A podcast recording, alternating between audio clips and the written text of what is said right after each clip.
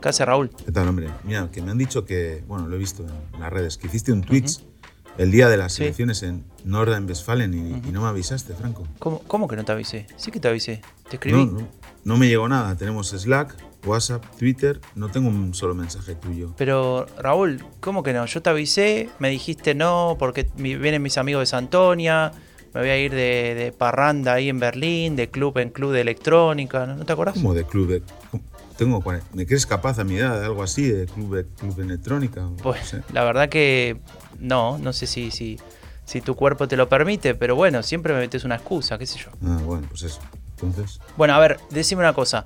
Si, si no estabas en un club de electrónica, entonces, y no estabas tampoco en Twitch, ¿dónde seguiste la jornada electoral? bueno, el club del visioner, Franco, el club del visioner.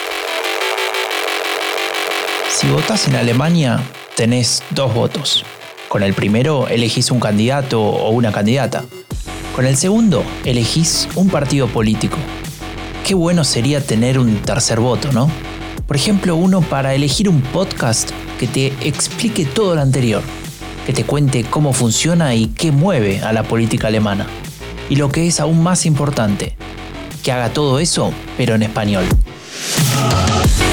Yo soy Franco de Ledone y junto a Raúl Gil venimos a cumplir ese deseo, porque esto, esto es el tercer voto, política alemana en español. Franco, Hola Raúl, ¿cómo estás? muy bien, hombre. Hoy vamos a hablar de los dos políticos de moda en Alemania. Sí, ya sé, ya sé. Cuando vi que, que querías hablar de eso, pensé que bueno, al fin vamos a hablar de vuelta de, de Marco Söder, de Olaf Scholz, ¿no? Pero ¿qué más? ¿Qué dices? Franco, con esto nos hacen bromas. No, como no, no es una broma, todo el mundo habla de ellos dos. Sí, pero para mal. Bueno, qué sé yo. Entonces, a ver, decime vos, ¿de quién quieres hablar? Pues mira, vamos a hablar de los dos políticos mejor valorados de Alemania en la actualidad, que son Daniel Günther, Ujú. ministro presidente de... Uh, voy a decir mucho este, este land en este episodio.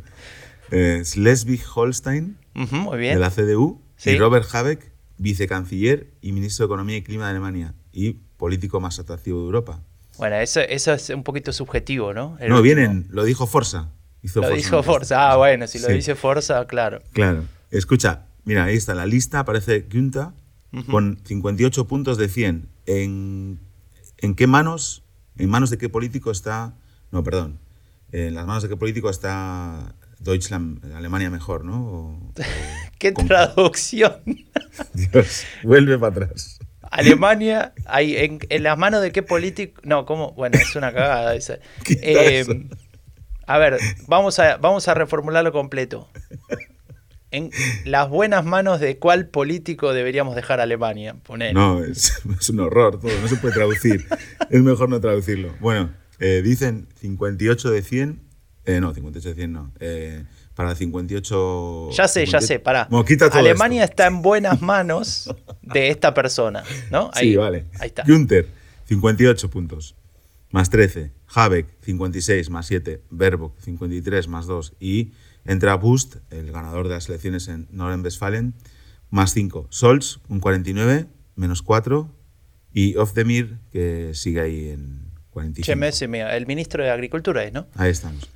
Y eh, hace poco sabes que Daniel Günther ganó las elecciones en, en ese land, ese land que no En quiero volver a pronunciar. Schleswig-Holstein. Genau. Y yo en Twitter, ya sabes que yo en Twitter, eh, pues solamente pongo pavadas, pero a veces digo cosas tan interesantes.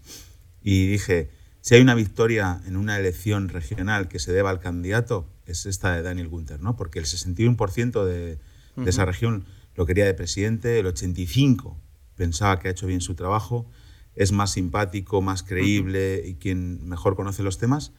Y yo decía también que no extrapolasen ese resultado a las elecciones federales, porque primero, Daniel Gunther es la antítesis de Friedrich Merz, no se parece en nada, de hecho puede ser un competidor, ¿no? Para las Podría. cuando se, se piense en el futuro candidato. Y no, lo curioso, Franco, es que los dos políticos eh, mejor valorados ahora mismo de Alemania son de la misma región, vienen del norte, ¿no? Claro, Robert Habeck. eh, bueno, después lo vamos a comentar, pero hasta trabajaron juntos, ¿no? Digamos. Sí, fueron. y yo te, iba a decir una cosa. Si, si querés, no decimos más Schleswig-Holstein y le, le decimos Dinamarca del Sur. Más fácil. Venga, Dinamarca del Sur, me parece bien. Luego hablamos de eso, porque es verdad que están en, eh, bueno, eh, están ahí, en la frontera. De hecho, hay una anécdota que se fueron a, hacer un, un senderismo los dos juntos y fueron ahí a Flensburg, que es ya en la frontera con, con Dinamarca, que debe ser muy lindo. ¿Tú has estado en esa región, Franco? Yo estuve varias veces, sí, de un lado y del otro, porque esa región tiene costa en el mar Báltico y costa en el mar del ah, Norte. es muy diferente. Pensé que ibas a decir que no habías estado y te podía explicar que Lübeck fue la capital de la Liga Hanseática, que Kiel no sé qué. Ah, bueno, vale. Pues bueno, pero no, te faltó algo importante de Lübeck. Eh, es la capital mundial del, del mazapán. Ahí compras ah. el mejor mazapán de Europa, creo. Y es, la, y es donde nació el político más guapo de Europa, que es Oberhabeck. Igual, ahora con el ticket de 9 euros, eh, me puedo ir a, a Lübeck y a Kiel. ¿A vos los verdes te pagan para que cada vez que decís Habeck digas que es el político más guapo de Europa? No, pues a mí en realidad me cae mal. Porque ah, sí, menos mal. Ana pero bueno, hay que reconocer. Ahora luego hablamos de una cosa que me enfadó de Robert Paus del Dichait en esta semana, o la semana anterior, no lo sé. Y eso, pero bueno. Eh, una cosa antes, antes de meternos en el repaso. Acá eh, estoy viendo que la tabla esta que estabas viendo del, ranking de políticos, eh, ¿te parece casual que sea verde y negro arriba? ¿Tan, tan fuerte? No, hay, obviamente hay una ola que es mayoritariamente verde, pero que hay una recuperación de la CDU. Es verdad que en Saarland ganó el SPD con mayoría absoluta, pero luego es, eh, en Dinamarca del Sur y en, y en Renania del Norte, Westfalia. Uf, no, eso no te lo permito. No te español, No, es horrible. Eh, sí, la CDU ha ganado y ha ganado bien. Eh, y se habla de esa recuperación y obviamente las encuestas está la primera, etcétera.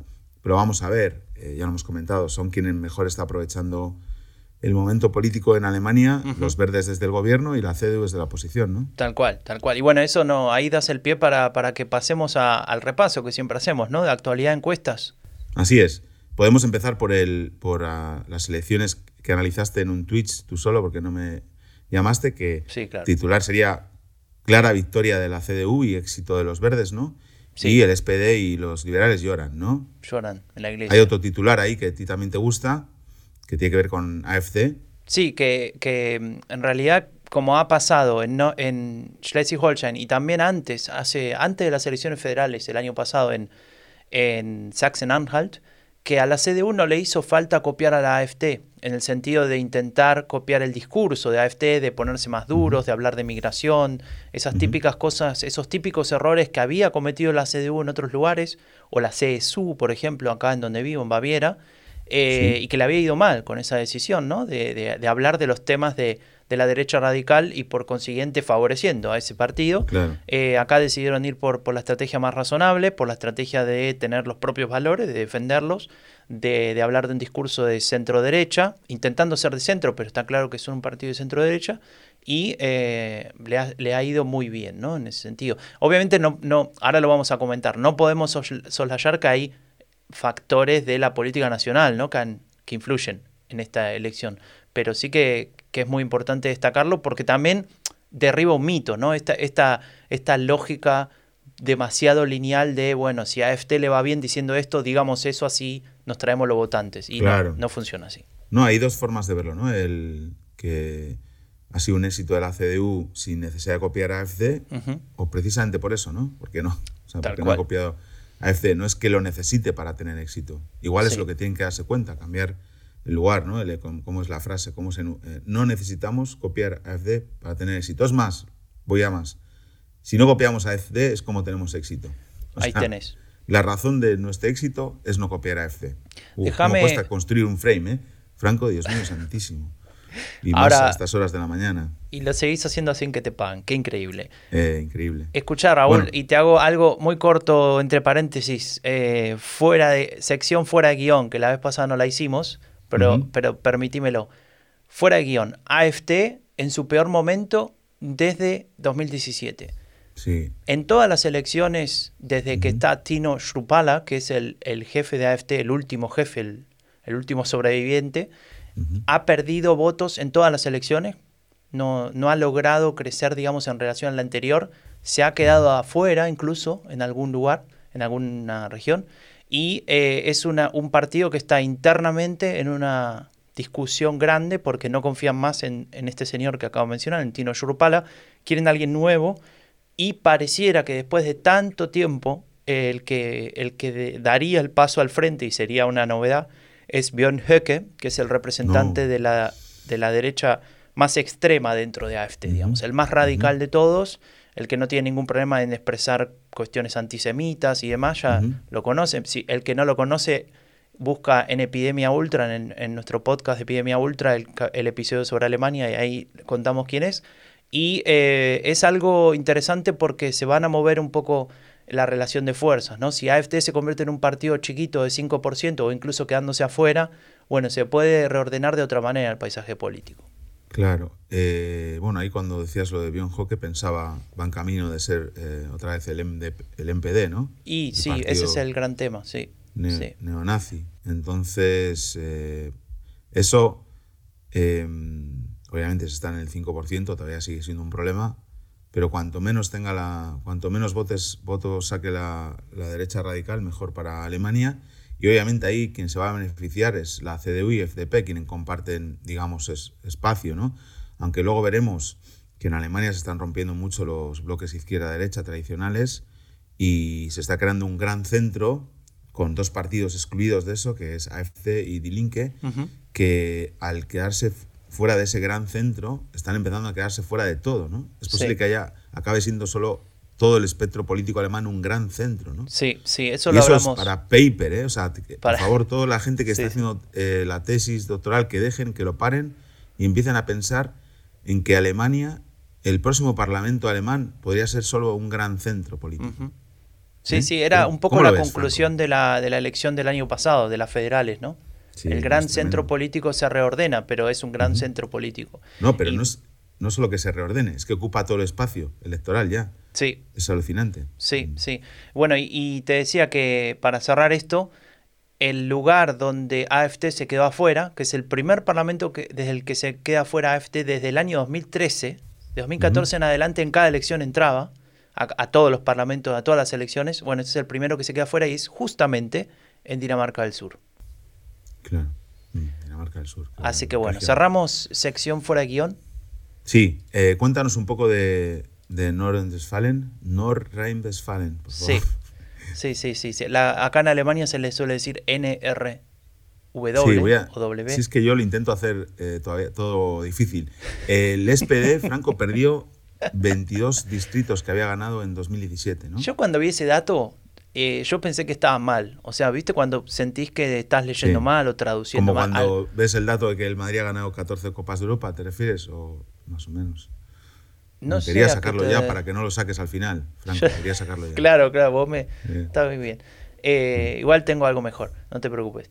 Pero te, decía, cuando vi esto de perdió 22 distritos, yo decía, debe estar mal, ¿no? O sea, capaz que, no sé, hay, un dato errado o se refiere a otra cosa y no, es así. Perdió 22 distritos y de esos que perdió, 14 se fueron para la CDU y 8 se fueron para, para los verdes, ¿no? Lo cual también te marca de vuelta esto que decíamos al principio, que Alemania se va volviendo de a poco verde y negra, ¿no? Si ves el, el mapa del 2022, el rojo solo queda ya eh, zonas del Ruhrgebiet y arriba un poco al norte. Sí, sí. Recordemos que estamos hablando de una región en Alemania que históricamente era la cuenca minera ¿no? De, de, Alemania y que durante muchísimos años fue eh, el motor económico, ¿no? O sea, la energía de Alemania salía de ahí, en forma de carbón.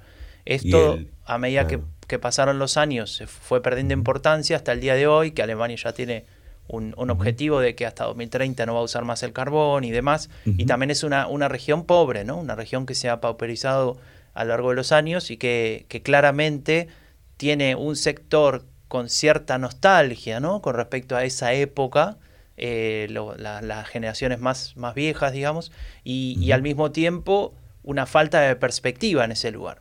Eh, se habla de, bueno, reconvertir las minas en cuestiones, o las fábricas en, en cuestiones, en oferta cultural y demás, pero eso no reemplaza un aparato productivo que era el motor de, no solo de Alemania, sino de, gran parte de Centro Europa. Claro, no, y, ahí se ve claramente esa decepción en la, abstención, ¿no? la participación bajísima, 10 puntos menos que en 17, ¿no? Tal cual, eso, eso es algo muy, muy fuerte. Eh, son 10 puntos menos en un land donde, digamos, esta, esta división geográfica que vos marcabas, después si quieren vamos a dejar en la descripción el mapa, pero se ve muy claramente, es como una isla dentro de la región, que, que es esta zona minera, y cuando uno mira la, la distribución de esa participación, donde más bajó es también en esa zona minera. ¿no? Es decir, en, en, ese sector donde, donde el Partido Socialdemócrata puede hacer la diferencia en términos absolutos de voto, es donde menos gente ha decidido, donde, donde más gente ha decidido no ir a votar. Por decepción, por diferentes circunstancias, tal vez podemos hablar de alguna, pero es en principio eh, uno de los impactos que, que el SPD, bueno, se puede preguntar cuando hagan el análisis, si es que ya lo hicieron, ¿no? Supongo que ya lo habrán hecho. ¿Cómo es que no podemos movilizar gente? ¿Qué es lo que nos está pasando? ¿Te acuerdas que hubo las comunales en esta región, en NRV, y en el Rugebiet, eh, donde era muy fuerte el SPD, todavía seguía siendo fuerte, también empezaba a ser fuerte AFD. ¿Te acuerdas que hablábamos de que como sabía, como una de las personas habían dejado de ser trabajadores de la mina y habían perdido esa identidad de clase trabajadora, estaban buscando la identidad que toda persona busca en, la, en, el, tema nacional, ¿no? la identidad nacional, sustituir la identidad de clase por la identidad nacional, que es lo que AFD les ofrecía. Y estábamos viendo ese movimiento peligroso ¿no? de trasvase de votos desde la clase trabajadora AFD, que parece que en, la, en, esta, en estas regionales se ha, se ha, detenido, porque AFD también le ha ido, le ha ido mal. ¿no? Entonces, bueno, eh, hay un montón de... Deberíamos o sea, estas elecciones de NRV dan para tirarse dos semanas viendo datos, analizando. Bueno, el que no quiera hacer la tesis que decía Raúl antes sobre el amplio centro, podría también hacer una tesis sobre, sobre esta elección, ¿no? Digo, para que haya variedad. Claro. Y lo que pueden hacer también es, eh, luego pondremos, hay un hilo en Twitter tuyo con, completísimo, ¿no? De, sobre las elecciones y, la verdad es que se ve claramente eh, también el, impulso de los verdes. Ya hablábamos en su momento, en, cuando las comunales, recuerdo un artículo que hablaba de que el SPD se dirigía a un electorado en NRV que ya no existía, que ya no existía más. Y en las ciudades de, esa región, que hay muchas ciudades medianas, alemanas, ahí un montón, que nos suenan a todos, eh, eran los verdes quienes estaban creciendo un montón. Si te fijas en, las grandes ciudades de más de 450.000 habitantes, que está bien, que son ciudades ya medianas, los verdes han subido 15 puntos. Es una locura. Claro, claro. Ahí, ahí ves, hay dos cosas que se juntan, ¿no? Estamos hablando de puntos, eh, de, digamos, de porcentuales. Entonces tampoco vemos ahí el tema de la participación, ¿no? Es decir, hay menos gente que fue a votar y, claramente eso tiene influencia, ¿no? Ahí, ahí el Partido Socialdemócrata pierde votos en, en términos absolutos. Pero también hay que decir que hay poco a poco un recambio eh, poblacional de una clase baja a una clase mm. media, media alta, ¿no? Hay, hay muchas mm. universidades en esa región, hay muchos sectores que se están gentrificando. No sé, después si querés, Raúl, definir gentrificación en, dos líneas para que se entienda. ahora, ahora te dejo, pero básicamente hay, hay muchos sectores, por ejemplo, en Bochum o en el norte de, eh, creo que era el norte o el, ahora no me acuerdo, pero en, en, la región de Essen son todas estas ciudades del Ruhrgebiet que se están transformando en ciudades eh, perdón, en, en, distritos de, esas ciudades más caros, con casas más lindas, con gente que compra una casa vieja, la tira abajo y se hace terrible eh, chalet, ¿no? Y demás. Y eso empieza también a, impactar en el, en el electorado. Franco, los hijos y las hijas de los mineros que fueron a estudiar. Claro. Y que tienen un buen trabajo. Eh, son una pareja, dos personas con dos hijos que tienen una buena posición que viven en la ciudad, que dejaron el Rugebit para irse a estudiar y no volvieron, y que votan a los verdes. Tal cual. es así. Y también a eso hay que sumarle, Raúl, y ya poniendo otra dimensión, capaz que, que, vos tenés más para decir sobre eso, es el tema de, digamos, de la cuestión económica, que no podemos soslayar. Y ahí es donde entra, si querés, la política nacional. En Alemania hay inflación, un fenómeno que era desconocido diría, hay gente en Alemania que nació, tiene 30 años y no sabe lo que es la inflación, ¿no? No, sabe, no, la vivió. Entonces, esto impacta, esto se ve, se ve en, los precios, se ven en, el supermercado, se ven en muchas cosas. eh, el, el, no solamente hablamos, creo que hace dos episodios sobre el tempo living, ¿no? En, en el precio de la gasolina, pero ahora se ve en todo, en la, en la manteca, en la mantequilla, en, en todo se ve y, y, bastante claro. Entonces ese impacto eh, pega más, en, obviamente, en el bolsillo más débil, ¿no? En, claro. en ese sector que antes votaba a la, al Partido Socialdemócrata. Y cuando sí. miras el trasvase, no ves un trasvase tan fuerte de socialdemócrata a verde, existe, ¿no? ¿no? Pero no es tan uh -huh. fuerte ni, ni, hacia ahí ni, ni, tampoco hacia la CDU, ni, no. ni siquiera de Link, que desapareció el mapa, después si querés decir algo, decirlo, pero uh -huh. el trasvase es a, hacia la abstención, ¿no? Claro. La pérdida más grande. Y uh -huh. ahí es donde decían, bueno, tal vez hablamos demasiado de la guerra de Ucrania en esta campaña y hablamos demasiado poco en que hay gente que se tiene que privar de cosas. Sí, esto claro que el, que el SPD no está entendiendo eh, cuál es el problema de su electorado ahora.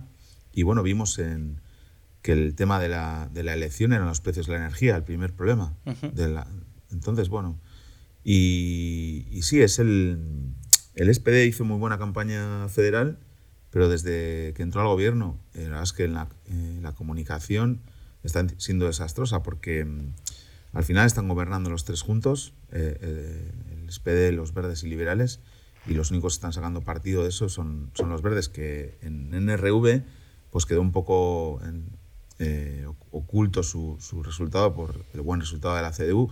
No olvidemos que hasta hace nada era Lasset ahí el ministro presidente, ¿no? Sí. Que Bust sí. es, un, es un ministro presidente que ha estado un año.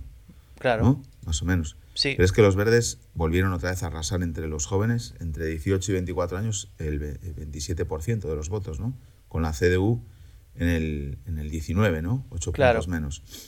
Ahí Entonces, donde, ahí donde los un... liberales no lograron algo, ¿no? Que, la, claro. que, que, sí lo habían logrado el año pasado claro. con los jóvenes. Ahí, esto quería comentarlo después, eh, uh -huh. pero bueno, como estamos hablando de los verdes ahora también, un artículo, bueno, he tenido varios site atrasados porque entre las vacaciones, el no sé qué, las visitas, tal, pues no, he perdido un poco la, la rutina de leerlo los, uh -huh. los viernes, ¿no? Pero el otro día leía un artículo de Robert Paus, que me encanta, de Dichait, un periodista que hay que seguir en Twitter y hay que leer, y hablaba de, del éxito de los verdes, y decía que el éxito de los verdes está dividiendo a la sociedad alemana. Y yo decía, Robert, ¿qué me estás contando? La sociedad alemana está dividida y los verdes eh, están dirigiendo sus mensajes a una parte de esa sociedad, a un electorado muy claro, que es el electorado urbano de clase media, clase media alta, joven. No es que la eh, sociedad alemana esté dividida entre pueblo y ciudades. Esa lo hayan dividido los verdes. Uh -huh. Ya estaba, ya venía de fábrica. Claro. Otra cosa es que se esté formando un electorado mucho más evidente y mucho más eh, en detalle, sí. que es obvio que los verdes sacan en Friedrichshain-Kreuzberg el 35% y en un pueblo perdido de no sé dónde, de Alemania, el 3%. Bueno, obvio. Eso no es que los verdes estén dividiendo a la sociedad. No, es que la sociedad está dividida y uh -huh. los verdes están hablándole a una parte de esa sociedad, aunque digan que le están hablando a más, pero ningún partido puede hablarle a toda la sociedad, es imposible eso. Claro. Pues entonces claro. no le está hablando a ninguna. Y me enfadé un poco porque me sonó como a reproche a los verdes, ¿no? Te imagino Ellos gritándole están... al diario, ¿no? Mirando. Sí, claro. Se tiré el café y todo. Tiré el café. Uh, menos mal que había barnizado la mesa la cocina. No, pero, pero y... es cierto, es como, como mirarla, lo, como que los partidos actualmente, por ejemplo, en este caso el Partido Verde, eh, te muestran la sociedad desde otro punto de vista, ¿no? Desde otra dimensión. Eso no quiere decir uh -huh. que están rompiendo a la sociedad, sino que no. tiene una visión diferente, transversal, si querés. Al menos hasta la que teníamos hasta hace un tiempo. Claro, yo cuando vienen amigos de visita, familiares, y les explico un poco cómo son los barrios de Berlín y cómo y cuando estamos por, por Kreuzberg, por alguno de los de los eh, de los barrios bonitos de Kreuzberg, de, los, de las cuadras bonitas con esos edificios estupendos y todo bio y todo eso, pues les cuento aquí, y en Breslauer, obvio, uh -huh. aquí viven eh, familias jóvenes, eh, treinta y pico, cuarenta años, con dos buenos sueldos, con dos o tres hijos, que tienen la vida resuelta, que es verdad que los precios de la energía y del supermercado lo notan, pero no tanto como quien cobra el salario mínimo, obviamente, y que se pueden preocupar por eh, la ecología, claro. acoger a refugiados de Ucrania porque tienen una habitación libre, Cosas que la gente que solo está pensando en llegar a fin de mes y cómo le compra ropa a sus hijos no puede dedicarse. Claro. Y sí. eso, esas, esa, eh, la división en la sociedad no lo ha hecho los verdes, lo ha hecho el sistema que tenemos capitalista, colega Robert Paus. Eh, déjame decirte algo con respecto a eso, ya que mencionabas lo de, lo de no llegar a fin de mes o, lo de estar limitado, ¿no? Porque está claro que en Alemania de hambre, como puede pasar en otros continentes, no se va a morir nadie. No, porque hay un eh, Estado social detrás que, que lo Exactamente, el Estado, el Estado te sostiene, pero, pero también es cierto que, para, un poco para graficar lo de la inflación que decía antes, una casa que gastaba 150, 180 euros para la calefacción, a partir del próximo semestre tiene que pagar 400 por mes. ¿no? Un poco, ahí ves un poquito la referencia. Entonces, si vos trabajás eh, en un supermercado y ganas 1.000, 1.200 euros por mes, tenés un problema grave. Y si sos eh, madre soltera o padre soltero, no sé cómo, peor, ¿no? Entonces, eh, ahí es donde, donde vos entendés que el que vota verde que se mudó a, la, esta región minera que decía antes, que ahora se hizo alguna parte que se hizo más linda y se mudó porque tiene un trabajo en la Universidad de Bochum o no sé de dónde, eh, bueno, de pasar de 180 a 400 no cambia mucho, se sigue yendo de vacaciones 3, 4 veces por año, sigue comprando, haciendo la compra en, súper como la hacía, ¿no? Va en tren, ¿eh? No va en avión. Va en tren, va en tren bueno. Eh, y también, eh, tal vez, bueno, no sé, puede ahorrar esos 300 euros, no los ahorra, si querés. Ahora, el, que, el que llegaba justo a fin de mes, eh, se le complica bastante la vida. Eh, y eso es el resultado que vemos en la elección, ¿no? Yo que soy en, quien va al supermercado en esta casa, eh, y vengo hace poco, a ver, no quiero exagerar, ¿no? Pero obviamente tú eres argentino y sabes lo que es la inflación, yo no lo sé, ¿no? Pero es mi segundo nombre. A todos los argentinos nos ponemos franco, inflación. Y veía, yo me acuerdo de una anécdota que miré una vez, eh, una semana ahí en Buenos Aires, el menú de un restaurante que quería ir y la semana siguiente había subido todo 500 pesos. Bueno, sí, pero aquí, eh, cuando voy ahora al supermercado, digo, tío, en serio, el aceite, los huevos, todo es, está carísimo, todo. Está carísimo. Yo me acuerdo de, no sé, cuando vine a Berlín 2012, se podía comprar una docena de huevos por un euro o así, ¿no? Y ahora los que están Freie Haltun, que, que supone que no hacen cosas feas a las gallinas, vale 3 euros para arriba. Sí, sí, sí. Eh, Entonces son como los de los mercados de, de, los pueblos, que te vale 30 céntimos el, el huevo, ¿sabes? O 40, que lo dices, ah, qué lindo, porque lo, lo, lo, lo hacen los, los, ganaderos ahí, los, los, agricultores, tal, qué lindo. Pero no, ya el del supermercado es igual. Claro. Entonces es imposible sostener eso, ¿no? Entonces la gente eh, obviamente hay incertidumbre. Y luego, claro, ¿qué pasa con el gobierno eh, socialdemócrata? Em, ¿Qué pasa con, los eh, públicos de, cada uno de los, de, los partidos del gobierno? El público de los verdes no está tan preocupado por eso como dices tú. Está preocupado, pero no le van a seguir llegando a fin de mes. ¿Por qué está preocupado?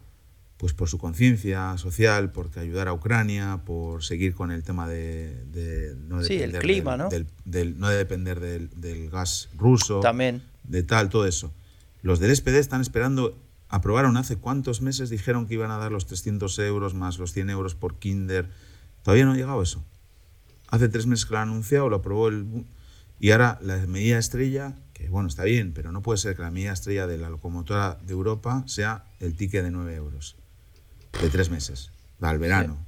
No sé, creo que eh, el gobierno alemán tiene que ir más allá en la transformación. Entonces, ¿quién están sufriendo más eso?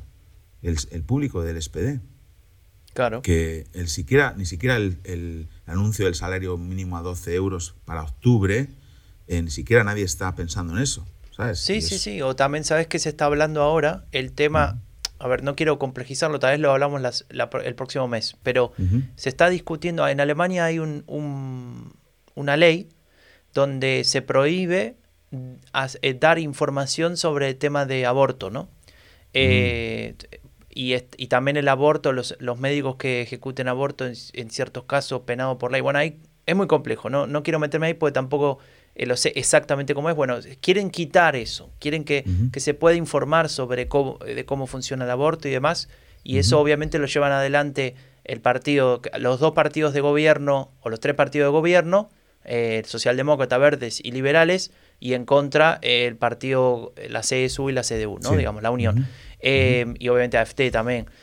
Entonces se, empieza a discutir sobre eso, que está muy bien, que es necesario, que, es un debate que, hay que dar, porque es una, ley que tiene muchos años y demás, pero claro, en el medio hablamos de que no te alcanza para llegar a fin de mes, entonces ahí donde eh, se empieza, aparece esta, este fenómeno que vos decías alguna vez, ¿no? De si la bandera más importante que tenés es un, un tema eh, que, que, no tiene que ver con necesidades primarias, básicas, tenés Sí. un problema, ¿no? Claro, y ahí te van a decir, no, pero se puede uno ocupar de todo, correcto. Pero hay que priorizar en la comunicación. Para la comunicación, claro, es a eso, eso tal cual. Claro. Bueno, eh, Eso simplemente... es una cosa que no va a aprender nunca la, la iz- la izquierda. la verdad. Es un tema que yo me enfado mucho, Franco, me pongo muy enfermo.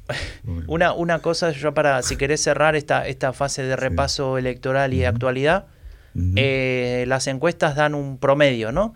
28% para la CDU, está primera, Altísimo, altísimo. 22,7% para el partido del canciller Olaf Scholz, la socialdemocracia, 20%, 20,8%, o sea, menos de dos puntos de diferencia los verdes terceros. Sí, que en algunas encuestas ya les han puesto segundos. como- En algunas encuestas ya están segundos, sí. Pero este es el, el promedio de los últimos eh, Sí. siete días.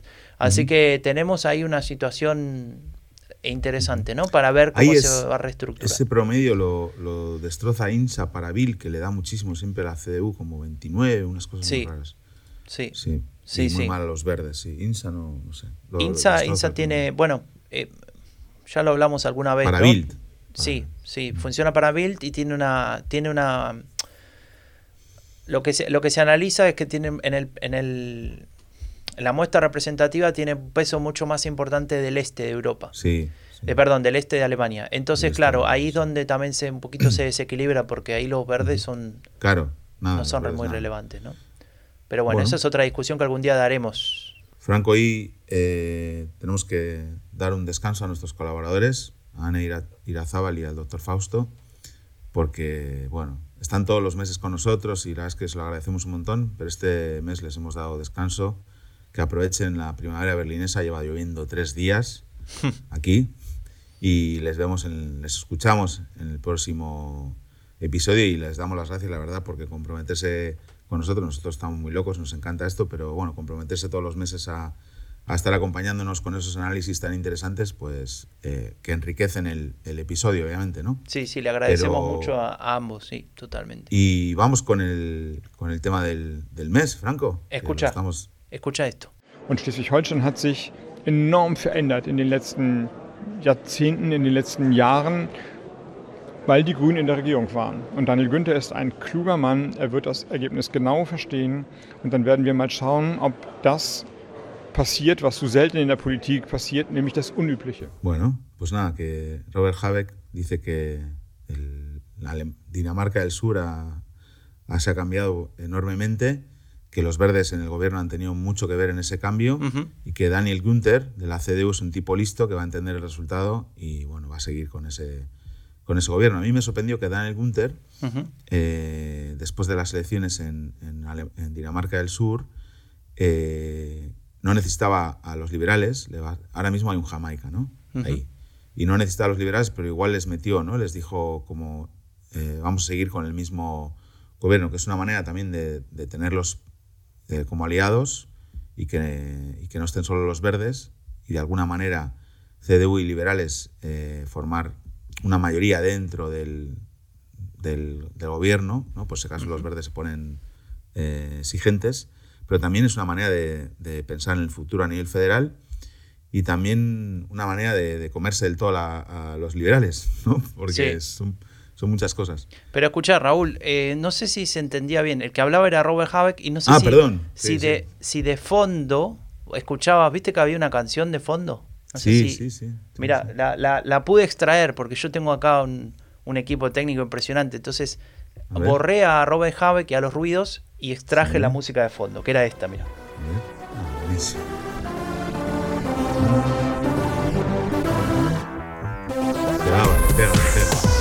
Uh, buenísimo. Bonita versión, ¿no? Está muy bien, ¿no? Una versión muy, muy berlinesa, muy poco de Dinamarca del Sur.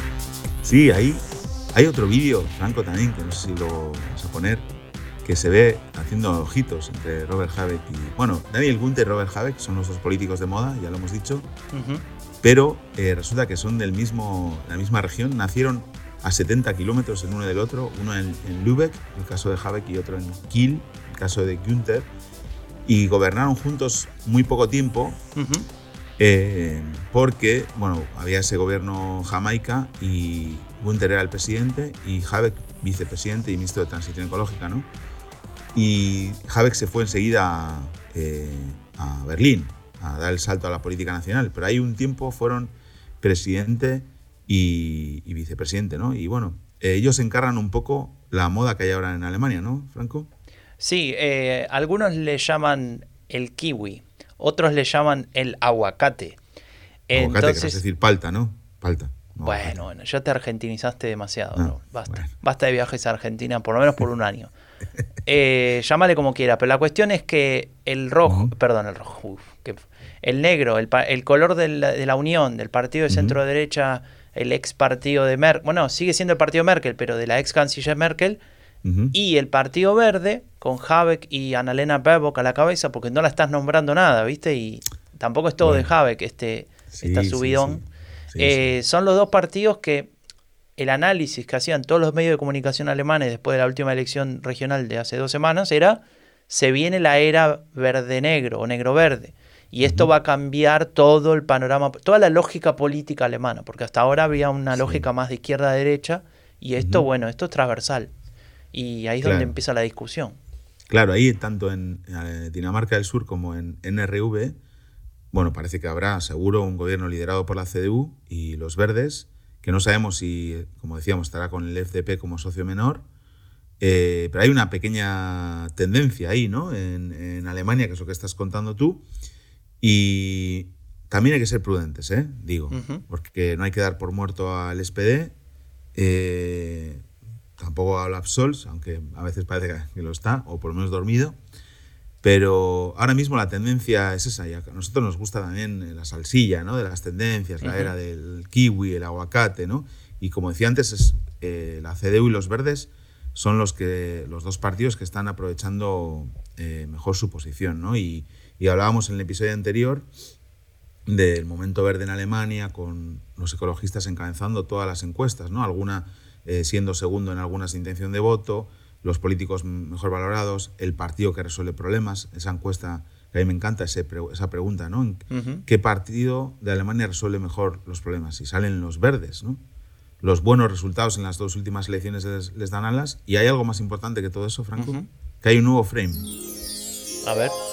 Un nuevo frame de mi eh, politólogo alemán de, de, cabecera, que es Karl Rudolf Korte, el hombre de los trajes estrambóticos, que es el Pablo Simón alemán eh, Pablo Simón mucho más joven y, guapo. un par de añitos más, ¿no? Sí, pero eh, inteligencia andan parejos y de análisis.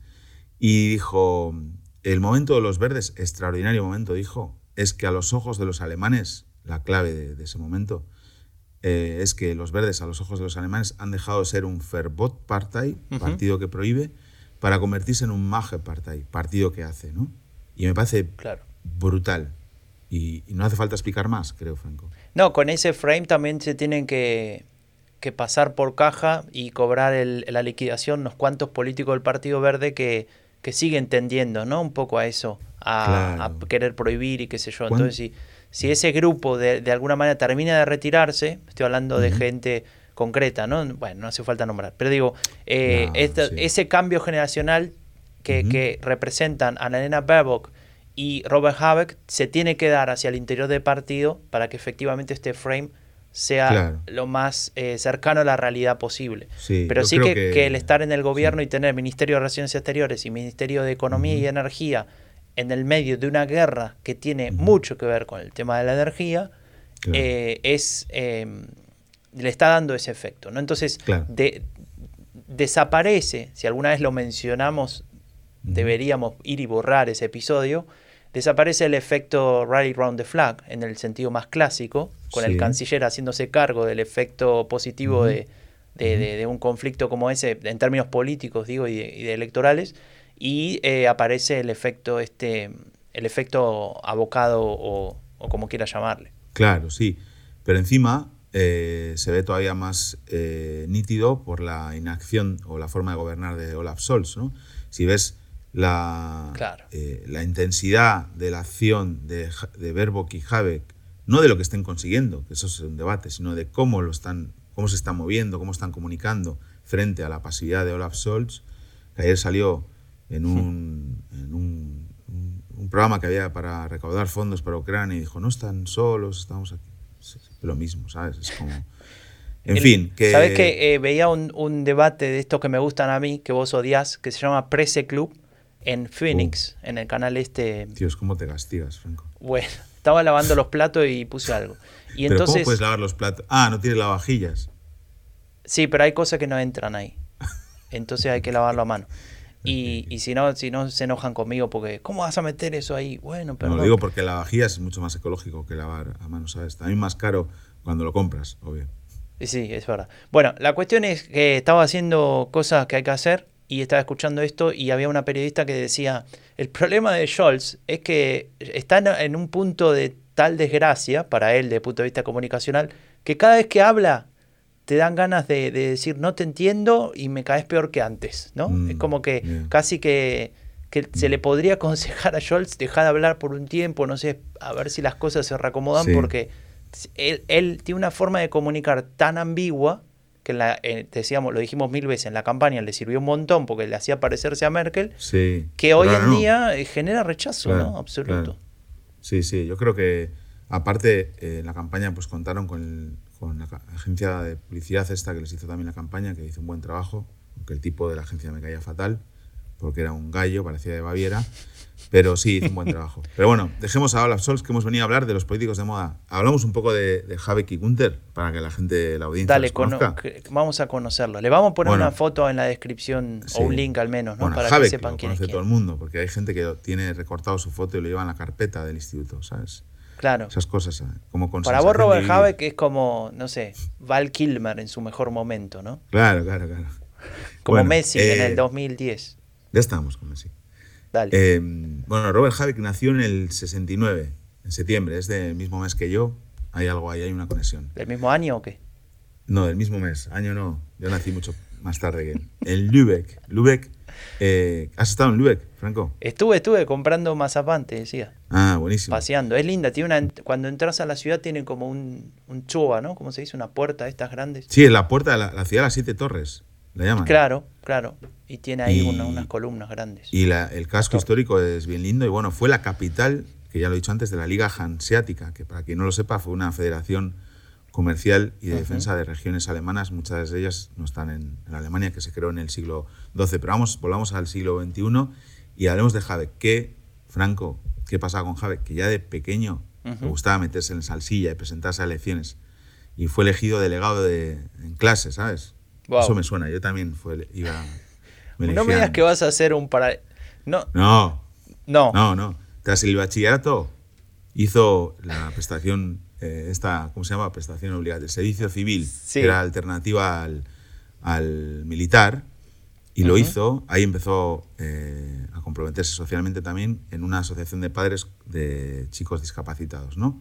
En Hamburgo. Muy bien, muy bien. Así que bueno. Ya pensé que ibas a tocó- decir algo de Santonia, no sé, ya. no, de Santoña nada. Bien. Ahí empezó sus estudios en Freiburg, también, linda ciudad, ¿eh? Eh, bien verde.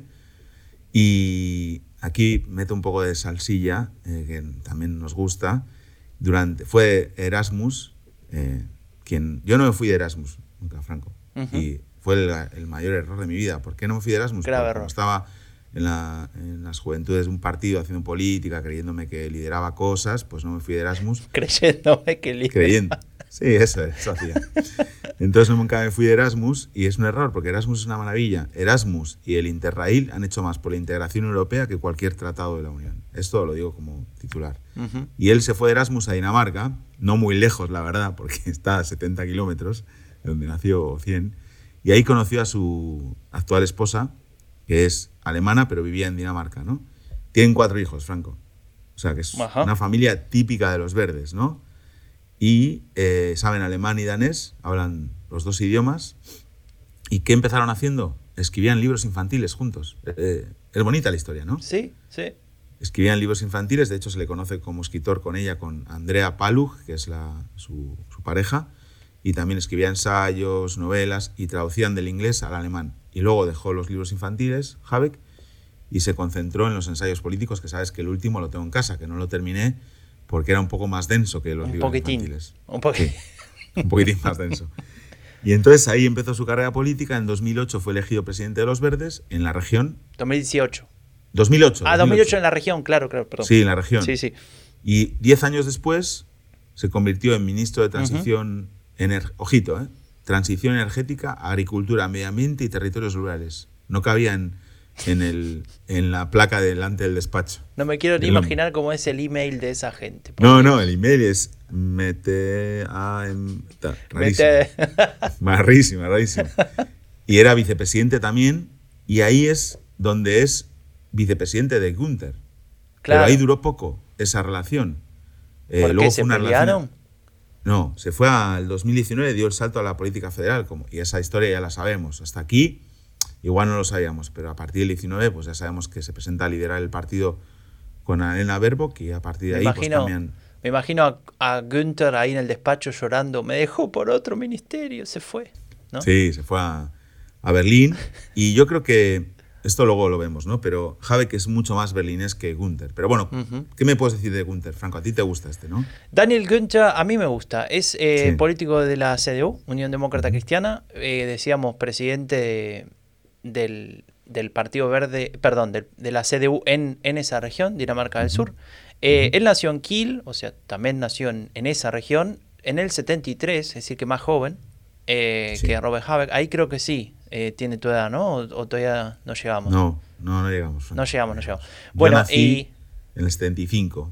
Estaba todavía vivo el dictador Franco cuando yo nací, imagínate. Wow. Puf. Bueno, ahora Sí, ponemos música en blanco y negro. Entonces, eh, te decía que, que él es, eh, su, digamos, su primer puesto, eh, o el mejor dicho, el mejor, el puesto más importante que ha tenido hasta ahora es el de ministro presidente de Schleswig-Holstein, que es lo que sigue siendo, que es lo que renovó hace un par de, Sí. de semanas. Eh, lo es desde 2017, es decir, ya lleva cinco años en el poder. Sí.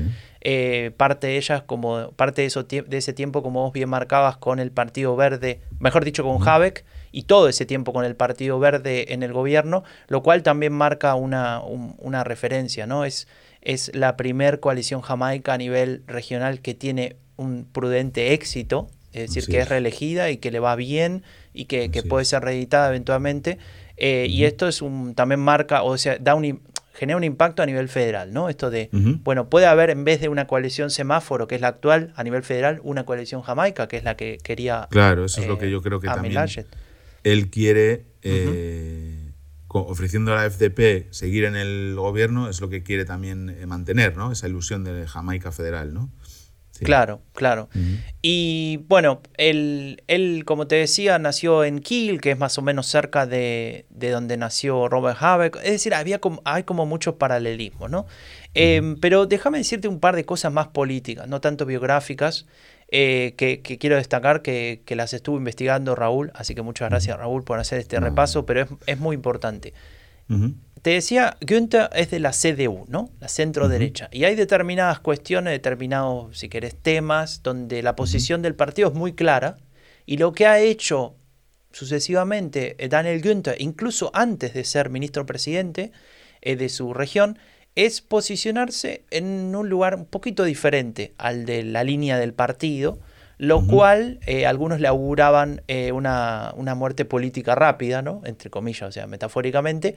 Eh, pero lo que termina pasando es que empieza a dominar cierto sector del centro, ¿no? Y hablamos hace un rato de la importancia del centro. O Raúl lo ha dicho 10 millones de veces, donde se ganan las elecciones, en una democracia parlamentaria como esta, bueno, en el centro. Así es. Habló, por ejemplo, de que eh, el tema del matrimonio igualitario, las cuestiones, digamos, liberales, sociales, demás, eh, no tiene que ser una cuestión que, que el partido tenga que convertirse en una dificultad para eso, lo cual es interesante eh, desde, desde el punto de vista de ser de la Unión. También hay algunas cosas, no sé, por ejemplo, defender eh, que la carne de cerdo siga formando parte de la oferta de alimentos en comedores públicos y demás, Sí. justificando que el consumo de carne de cerdo forma parte de una dieta sana y demás. Bueno, ahí aparecía, ¿no? Alguna cuestión ahí, si querés, más, más cercana, ¿no? él- a la línea de la CDU. Sí, claro, él, eh, como es un verso libre en, el- en la CDU, pues va diciendo lo que, lo que le apetece decir y en algunos casos sus posiciones. Aquí es cuando uno no, no sigue el argumentario del partido y, tiene la opción, cuando tienes una posición como la de él, se puede permitir hacer eso, ¿no? Eh, y entonces, bueno, en el caso de esto de la carne de cerdo era, pues bueno, mostrar un poco la, la parte más, eh, digamos, menos, menos abierta de la CDU, ¿no? El, porque, bueno, lo relacionaba con cuando venían o cuando han venido eh, inmigrantes de musulmanes, ¿no? pero luego sí, luego tenía posiciones más, más liberales, más cercanas a, a los verdes o... Claro, por ejemplo, hay una cosa importante que, que se discutió mucho, ahora ni se habla de eso, pero durante la época, digamos, del todo el, tema refugio, cuando el tema refugiados estaba arriba en la agenda, eh, había una discusión sobre la reagrupación familiar, ¿no? Había un refugiado acá, su familia todavía en Siria o en Afganistán, y la pregunta era, ¿tiene derecho esa persona legal a traer su familia a Alemania y que vivan todos acá o no? Bueno, ahí las posiciones eran claras.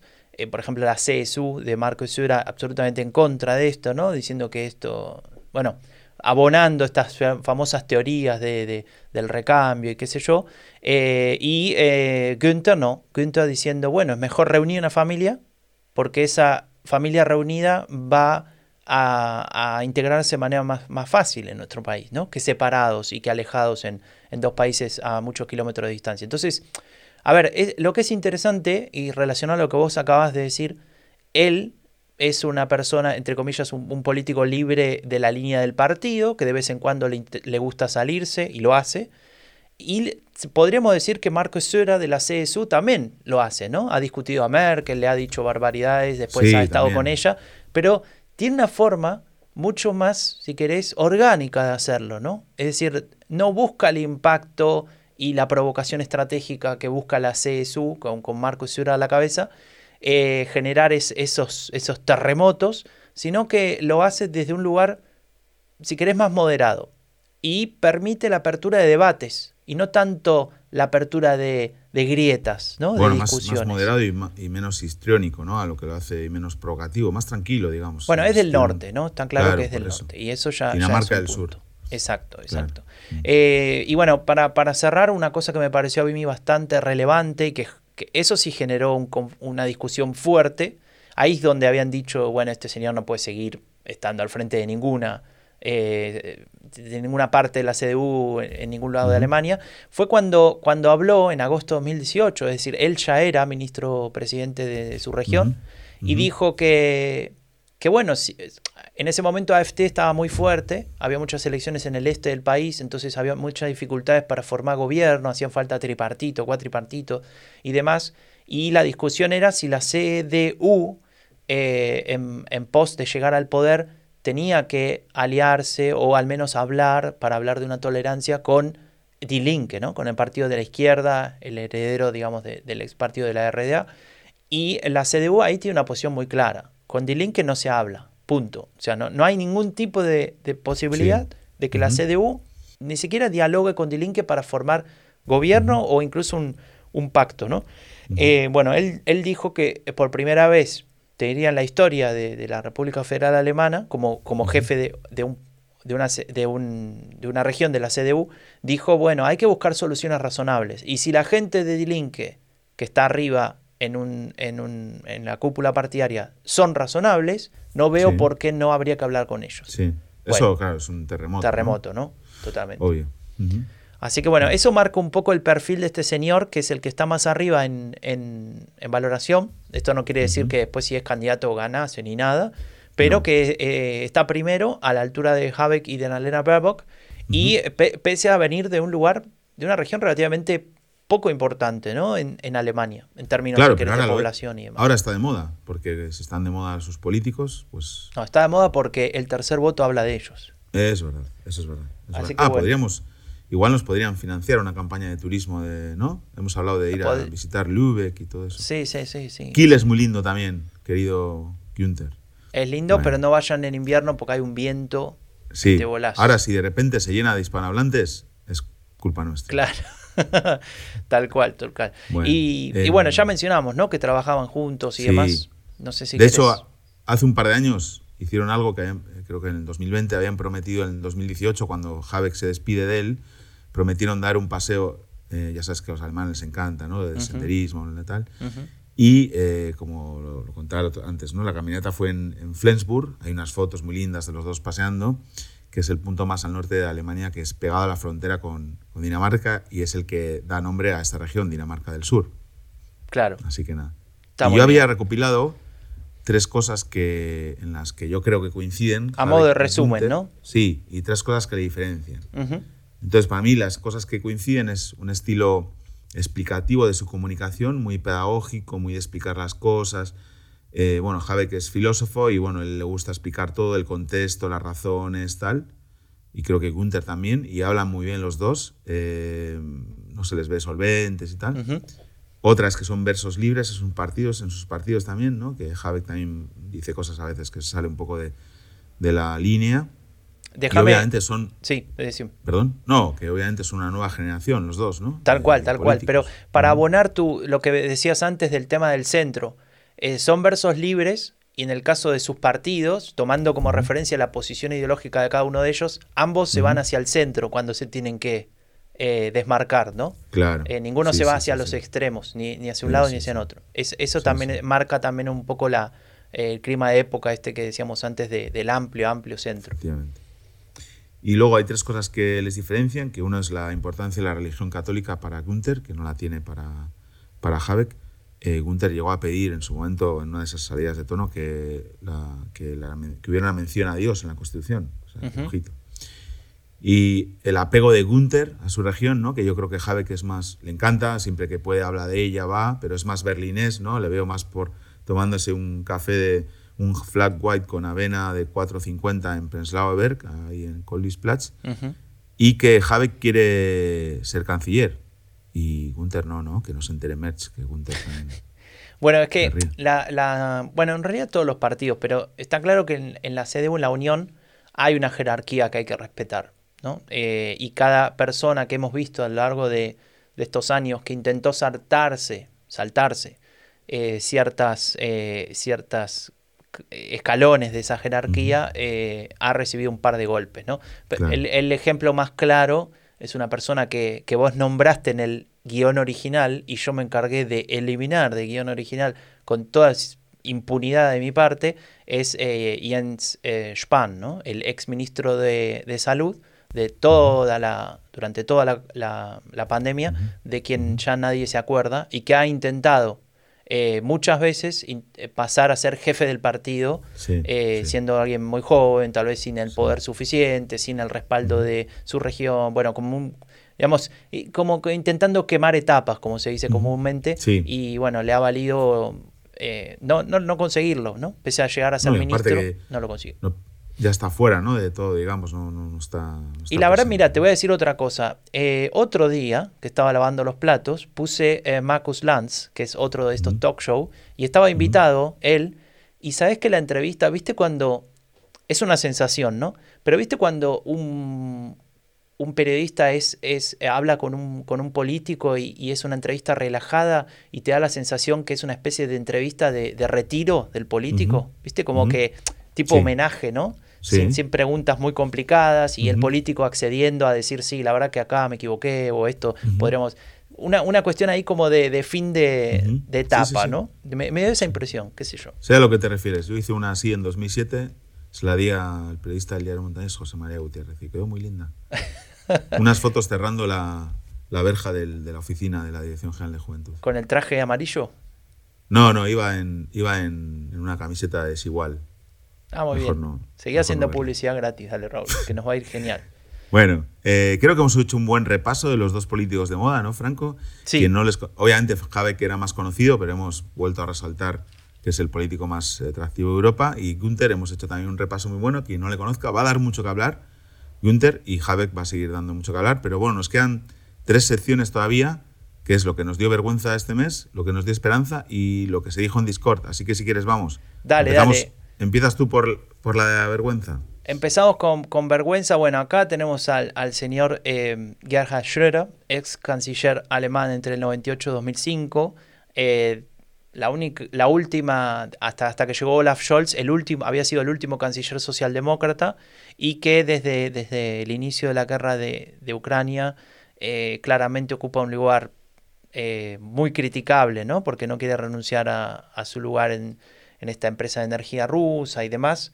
Y eh, bueno, aparece el tema de, los privilegios que tienen los, los ex cancilleres alemanes, que tienen dinero, que tienen, un, no sé cómo se le llama, una dieta, ¿no? Algo así. Eh, no, y una oficina. Una oficina, empleados, tal cual. Personal. Tal cual. Y entonces la discusión es, bueno, habría que quitarle esto a Schröder a partir de, digamos, de este posicionamiento político que, a ver, no empezó la guerra ayer, llevamos casi tres meses, ¿no? Eh, y sigue manteniendo, ¿no? Y entonces, bueno, ahí donde, donde se preguntan los alemanes, ¿tenemos que seguir pagando con el dinero público o sosteniendo a esta persona que trabaja para alguien a quien consideramos criminal de guerra? Claro. Eh, y aquí es el Bundestag, eh, bueno, después de, llevamos mucho hablando de este tema, le ha retirado la oficina parlamentaria y el presupuesto público para viajes y el equipo que tenía, ¿no? Que contaba eh, seguirá, sin embargo, recibiendo la pensión de ex jefe de gobierno, que son unos 8.000 euros mensuales y cuenta con guardaespaldas, obviamente pagos con dinero público, pero es que estábamos gastando de los impuestos alemanes eh, cerca de medio millón de euros en, la oficina de Reder. Claro. Y bueno, hay otras muchas cosas para destinar ese dinero, ¿no? Entonces pensábamos que esta semana, este mes, nos da vergüenza lo de Schroeder, pero también nos da cierta esperanza el hecho de que haya funcionado y que le hayan quitado parte de esos privilegios que tiene eh, como es canciller pues después de, su actuación. ¿no? Pero hay, hay otra eh, que me atañe a mí más, porque yo voy a tener que volver a votar, que es que la autoridad electoral eh, ha propuesto que se vuelvan a repetir los comicios en las elecciones en Berlín, las del 2000. está bien, hay que fortalecer la democracia, Raúl. Hay que votar. Sí, sí, está muy bien. Está muy bien. El tipo, el que hace el informe, es alucinante. Dice: ¿Qué más tiene que pasar para que veamos que las elecciones son repetibles o ilegales? La lista de irregularidades es larga. Colegios electorales cerrados hasta dos horas por falta de papeletas, más de 250 colegios abiertos hasta pasar las seis y media, recordemos que cierran a las seis de la tarde. El último colegio echándola, eh, cerrando a las nueve y media. La votación ilegal de un menor. En total, 311 de los 2.000 colegios encontraron deficiencias. ¿no? Y que, llevaste a votar a, Nico? ¿Qué hiciste? No, no, no, yo, fui, yo no fui. Ah, bueno, ah, perdón. Yo voté bien. Y la verdad es que es eh, que fue como es patético, ¿no? Que estas cosas pasen en, en, Alemania, ¿no? Y, claro. y, sí, han pedido que se repita la, votación, entonces, bueno, puede haber que algún escaño cambie, ¿no? te, puedo, te puedo corregir porque me salgo de, la vaina.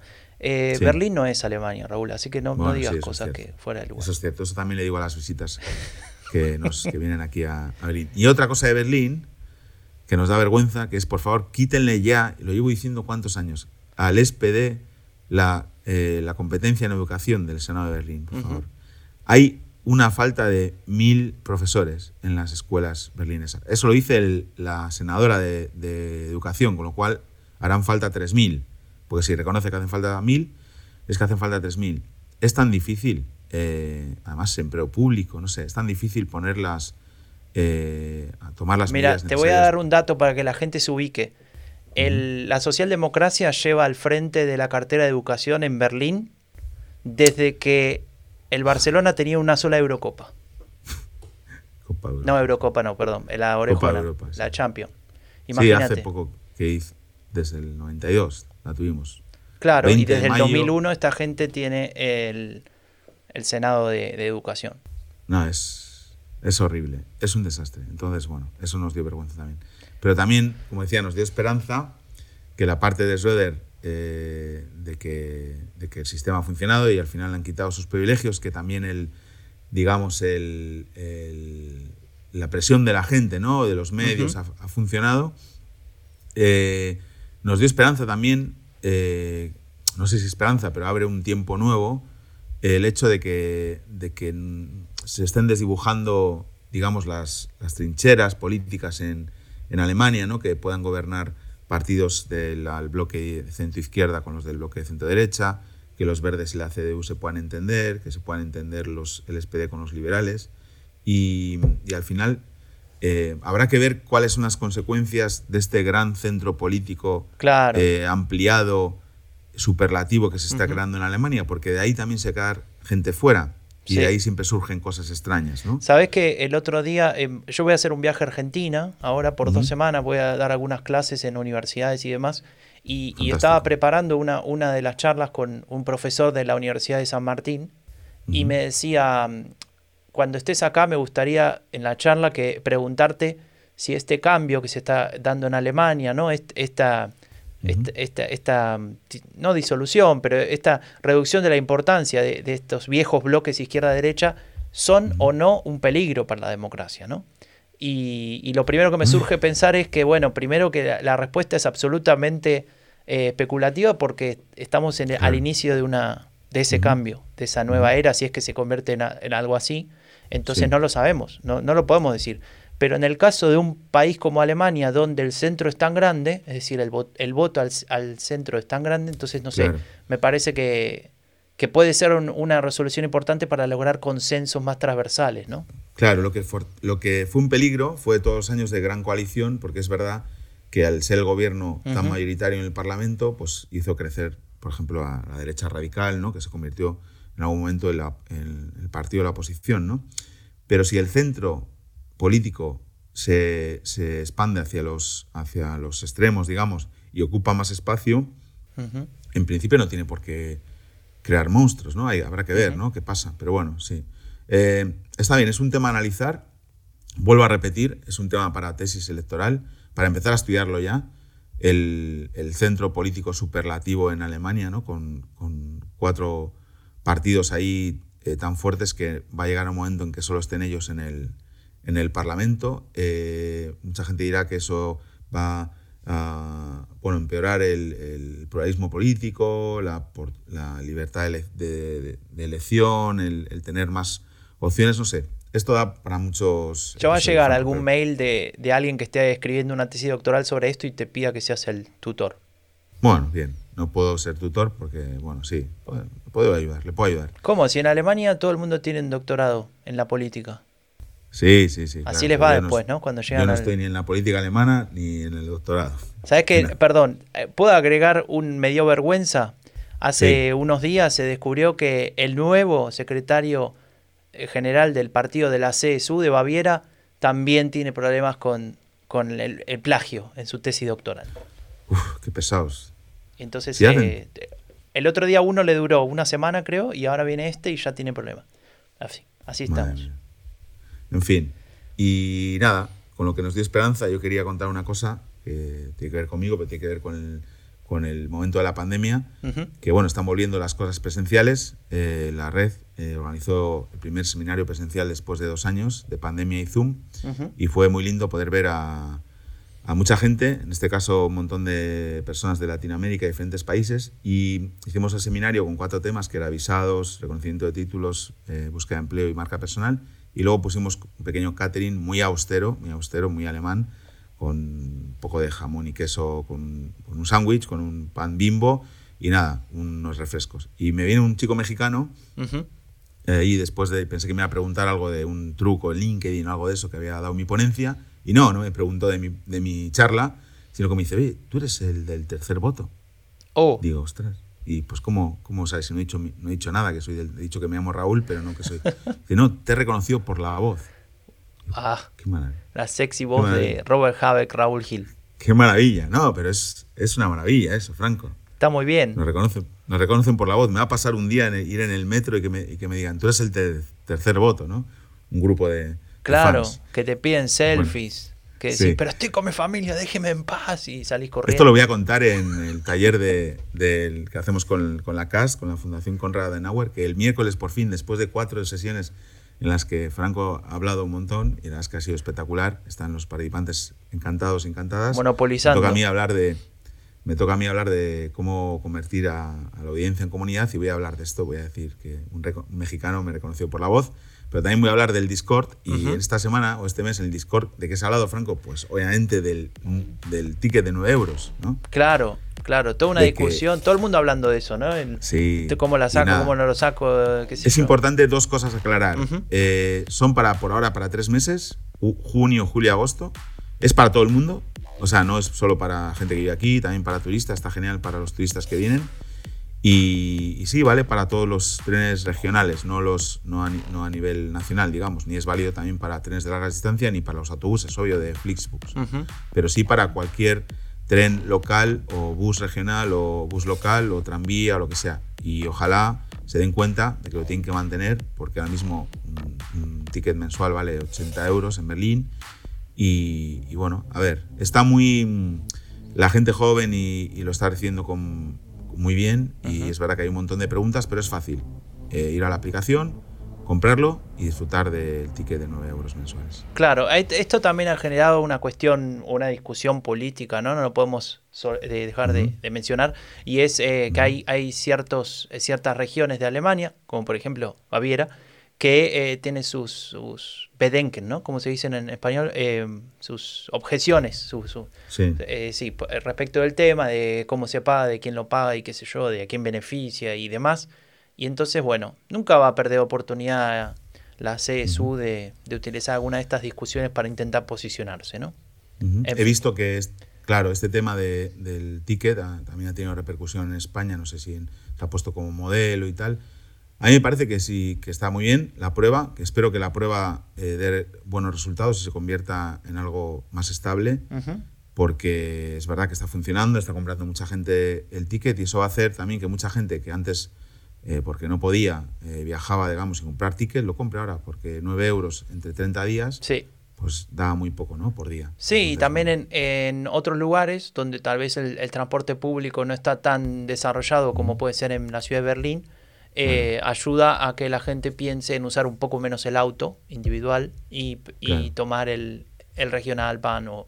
¿Has dicho que el transporte público no está desarrollado en la ciudad de Berlín? No, no, que en otros, en otros lugares Ah, que no esté tan, a que no esté como en la ciudad de Berlín. Claro, claro. Que estás metiendo con Berlín. Es que está alucinando. Bueno, si me meto con Berlín, igual recibo un subsidio de la CSU. Tenemos de todo. Lo, y que a mí me encantaría que si hubiese Franco también para acabar con viajar en negro, porque para quien no puede pagarlo es un problema, pero también es un problema para, las finanzas públicas y sobre todo lo que es un problema son estos controladores del, metro de Berlín que son eh, horribles, la verdad, son eh, gente que se porta muy mal con, los viajeros. Así que eh, ojalá pudiéramos acabar con todos esos problemas y la gente pudiera viajar de manera asequible en transporte público y dejáramos de ir en coche y todo eso. Así que nada, gracias al Discord por hablar de todo esto. Mandamos un saludo. Y gracias a vos que nos estás escuchando por estar ahí, por los mensajes de apoyo, por seguir fortaleciendo esta hermosa comunidad de gente que habla sobre política alemana en español. Sumate al Discord como marcábamos recién, te dejamos el link en la descripción, seguinos en Twitter, en Instagram, en Twitch. Seguimos sin tener TikTok, ¿no, Raúl? Seguimos sin tener TikTok, por suerte. Bueno, somos Raúl Gil y Franco de Ledone y nos vemos el mes que viene con otro episodio del Tercer Voto, Política Alemana en Español, una producción de Rombo Podcast. Y recordá que podés apoyarnos en patreon.com barra Rombo Podcast para que sigamos produciendo contenido sin endeudar a nuestras familias.